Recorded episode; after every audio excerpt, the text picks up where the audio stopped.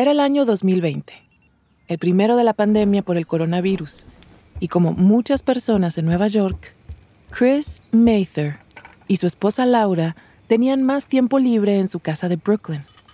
Juntos decidieron que por fin había llegado el momento de adoptar un perrito. My wife and I had dogs when we were kids, so it was always our dream to adopt one together. But we could never do it because we both spent so much time away from home. So, when the pandemic happened and we suddenly started working from home, we had a lot more time to take care of a dog. That's when we made the decision to adopt a dog from a shelter. Los refugios para animales o animal shelters son pequeñas fundaciones que rescatan mascotas en situación de abandono y les buscan un nuevo hogar. Durante la pandemia del 2020, millones de estadounidenses decidieron adoptar una mascota. We quickly realized that it was going to be really hard. During the pandemic, so many others also wanted to adopt a dog. But it was really important for me to have a dog. And we wanted to give a dog a home that didn't have one. We started looking right away, and that's when we saw the perfect dog. At that moment, we knew that we needed to adopt her. Welcome. Les damos la bienvenida a Relatos en Inglés, un podcast de Duolingo. Soy Diana Gameros. En cada episodio podrás practicar inglés a tu propio ritmo, escuchando historias reales y fascinantes contadas por las personas que las vivieron. Los protagonistas hablan en un inglés sencillo y fácil de entender para quienes están aprendiendo el idioma.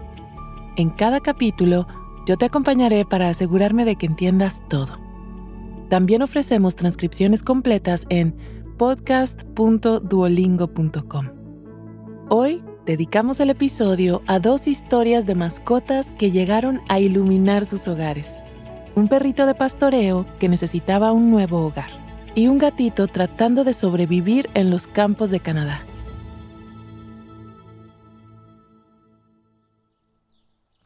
Chris creció en la ciudad de Baltimore, en el estado de Maryland, en una casa amplia, acompañado por dos perros. Ya de adulto se mudó a Nueva York, donde conoció a su esposa Laura. Definitivamente, una de las cosas que los unió fue el amor por los perros. My wife Laura and I both really love animals. We have taken care of our friends' dogs. We knew the process to adopt a dog was hard especially during the pandemic. But it was our goal to find our new family member. Lo primero que hicieron fue consultar con el dueño de su edificio.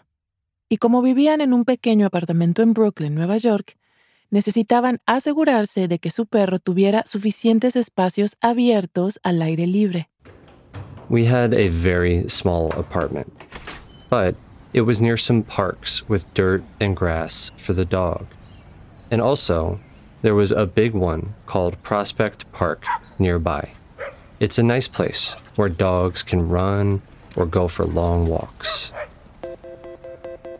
Chris y su esposa pasaban las tardes buscando perritos en adopción. Para eso, escribieron un texto que compartían por redes sociales, correo y en formularios para los refugios. We thought that getting a dog was going to be easy and fast. But we were wrong.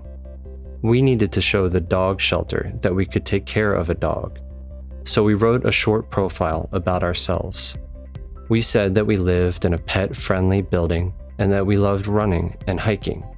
This showed that we could give a dog an active life. Para Chris, era casi como estar en una aplicación de citas románticas o dating app. Él veía la foto de un perrito y se enamoraba. Looking at dog profiles is almost like looking at a dating app. There are pictures and information about what each dog likes. And then you send a message to a shelter to apply to meet a dog. After you give them your application, the adoption process begins. Muchos refugios de animales en los Estados Unidos evalúan rigurosamente a las personas para asegurarse de que estén capacitadas para cuidar a un perro. Por eso, Chris tuvo que completar solicitudes, enviar referencias y asistir a entrevistas. While we were filling out our first application, we thought, do we really want to do this now? It was very serious, like applying for a job or a school. There were questions on the application like, Are you prepared to take care of a dog if it gets sick? Or, What are you going to do if the dog makes a mess in your apartment? We knew that the process was going to take a long time. We applied to meet a lot of dogs, but many shelters didn't even reply to our messages. It was disappointing, but we didn't want to give up. We really wanted to get a dog. Chris y su esposa siguieron viendo perfiles de perros en las fundaciones y aplicando durante seis meses. Comenzaron a pensar que ya no encontrarían un perro. In the beginning, we wanted a specific type of dog. But after a while, we were willing to adopt basically any dog. We just wanted a dog with a sweet personality. Nothing else mattered. And then one day, my wife showed me the profile of this beautiful dog named Faith. Su nombre, Faith, significaba fe, y era una perrita australiana de ganado, que es un tipo de perro de pastoreo, o herding dog. En la descripción decía que era una perrita dulce, que vivía en Texas. A veces era muy mandona, o bossy, con los perritos más chiquitos. When we saw Faith, we thought she was the coolest dog ever. She's a herding dog, and she looked so awesome and unique, with white, gray, and black hair. In her profile, it said that she was really friendly. And I thought, I can't believe this beautiful dog is also super sweet. The other thing they mentioned was that she was bossy around smaller dogs. I thought that was kind of funny my wife and I decided that we really wanted to adopt her. So we applied. En cuestión de días, el refugio llevó a cabo todos los pasos para la adopción. Entrevistaron a las referencias de Chris y al dueño de su edificio. Todo iba muy bien. Suddenly, it seemed like we could actually adopt Faith. So we had hope. But then we got an email from the shelter that said, We think you'll be great dog owners, but there's one problem. La raza de la perrita que querían adoptar necesitaba grandes espacios para correr. Así que su cuidadora pensaba que el pequeño apartamento de Chris y su esposa no era el lugar adecuado para Faith. We were so upset. We were already imagining our life with Faith, but suddenly it felt impossible. We didn't agree with the shelter's opinion. We thought we could still give Faith a great life, even though we lived in a small apartment in a city. So, we decided to do something. Todos querían darle una buena calidad de vida a la perrita. Así que Laura, la esposa de Chris, le escribió una carta a la cuidadora de Faith, invitándola a reconsiderar su decisión. Laura wrote a beautiful email to explain that we both loved dogs so much and we wanted this dog to be a part of our family. She promised to take Faith on long walks to the park nearby and even on hiking trips outside of the city. She explained that Faith was going to have an active and happy life with us. We only wanted what was best for her, and we felt confident we could give her a wonderful home. We really wanted them to reconsider their decision. Tan solo diez minutos después, la fundación les escribió. La cuidadora y el refugio se conmovieron tanto con la voluntad de darle una vida activa que decidieron darles a Faith en adopción. La carta había funcionado. El traslado de la perrita tomó cuatro meses, hasta que por fin llegó a su nueva casa. We fell in love the second we met her. She was two years old and super sweet, just like her profile said. We got her a little bed and some dog food, and both of our parents sent toys for her. It was an important day. We took hundreds of pictures with her. They gave her the name Faith at the shelter, but we decided to welcome her to our family with a new name. We called her Ruby. Pero pocos días después de la adopción, Chris y su esposa notaron que Ruby tenía un problema al caminar.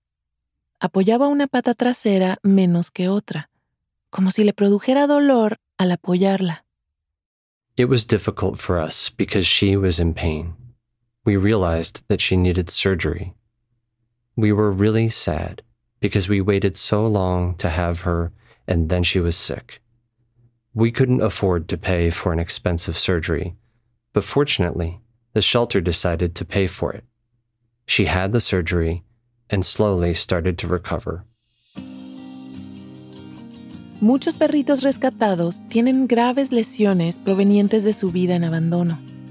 Ruby se pudo recuperar, pero el veterinario recomendó que, a pesar de que era un perro de pastoreo, Ruby ya no saliera a dar largas caminatas todos los días, sino que tuviera una vida más tranquila y hogareña.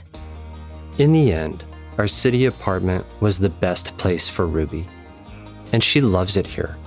She's such a fun dog. There's this thing that Ruby does. When she's tired or frustrated, she sits down and makes an unhappy sound, like a human. And right before it's time to go for a walk, Ruby comes up to me and my wife. It's like she's letting us know that she's going out. She's a herding dog, and now we're part of her herd.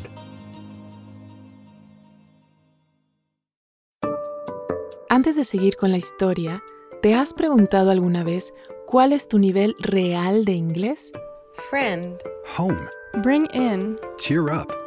El Duolingo English Test es una forma cómoda, rápida y barata de saberlo. El examen lo puedes hacer online cuando te venga mejor desde tu casa, sin tener que desplazarte a ningún sitio. Y lo mejor, ya lo aceptan miles de universidades de todo el mundo. Si quieres tomarlo y saber cuál es tu puntuación, puedes practicar de forma totalmente gratuita a través del enlace go.duolingo.com barra relatos.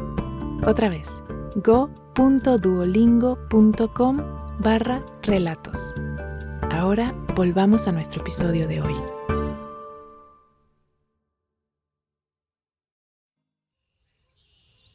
Para nuestra siguiente historia, viajaremos a las inmensas praderas de Canadá Central, donde vive nuestra protagonista, Amber Garofano.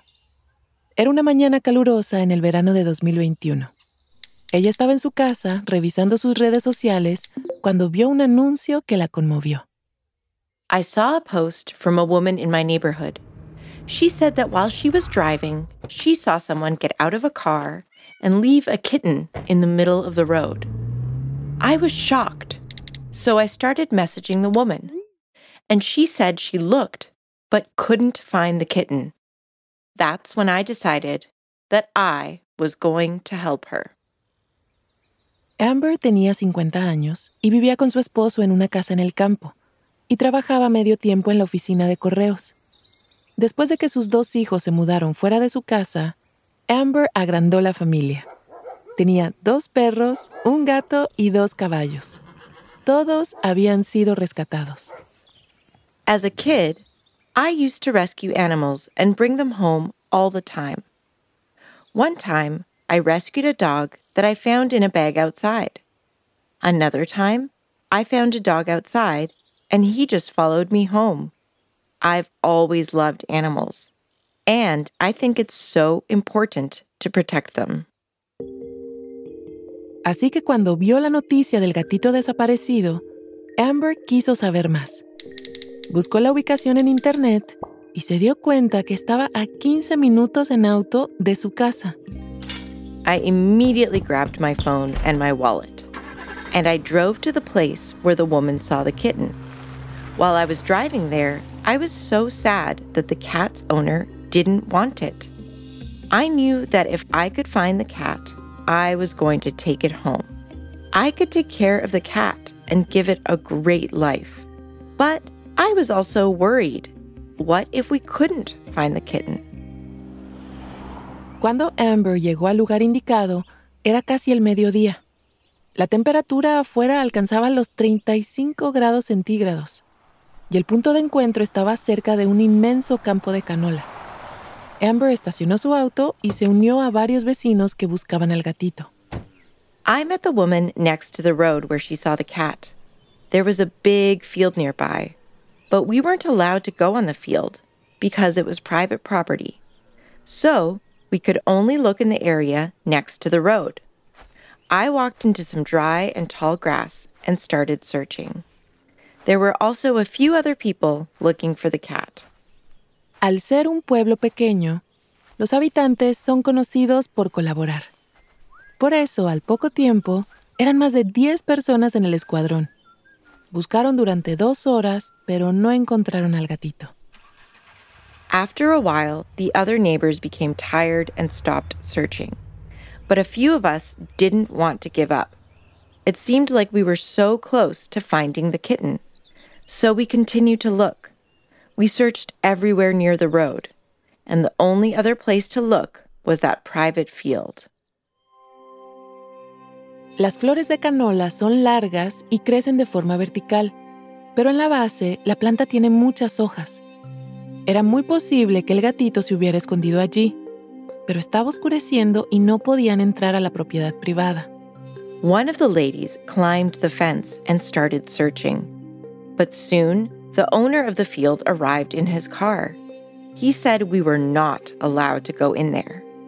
We explained that we were trying to rescue a kitten, but he said no. At that point, we thought it was impossible to rescue the cat. We were almost ready to give up. Una de las vecinas decidió ir a hablar con el dueño del campo de canola otra vez y pedirle permiso para buscar en el campo. Pero el hombre les dijo que no.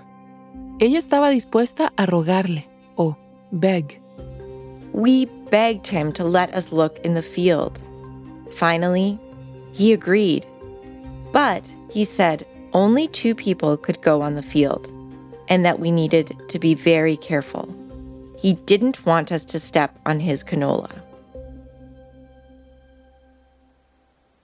Tan pronto como oyeron la noticia, Amber y otra vecina se treparon a la reja y comenzaron la búsqueda con el mismo entusiasmo de antes.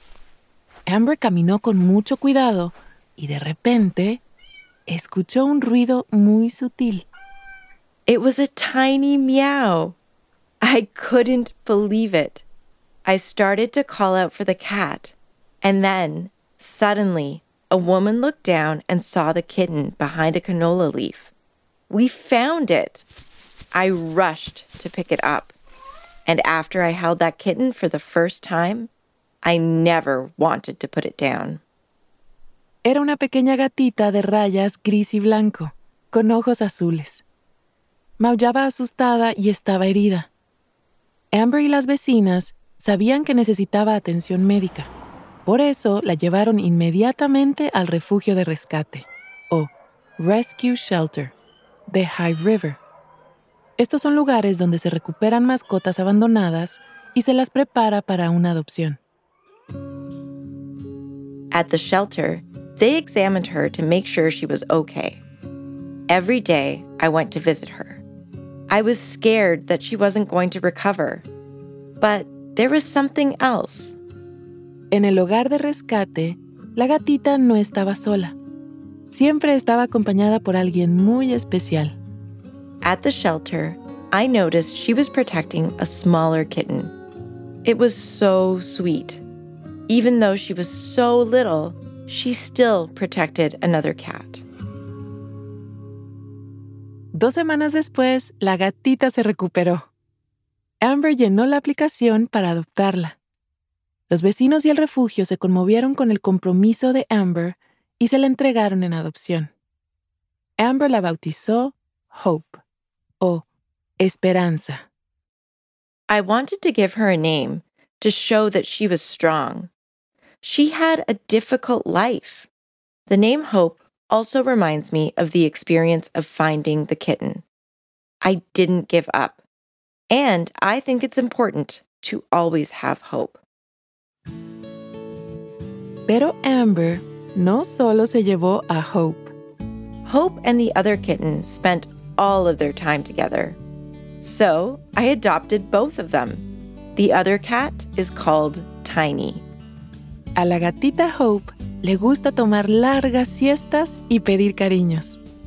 Ahora son una gran familia. Tres gatos, dos perros, dos caballos y una pareja de rescatistas. Hope is so sweet and calm. And she does one thing. Every time you pick her up, she makes a little noise, a squeak.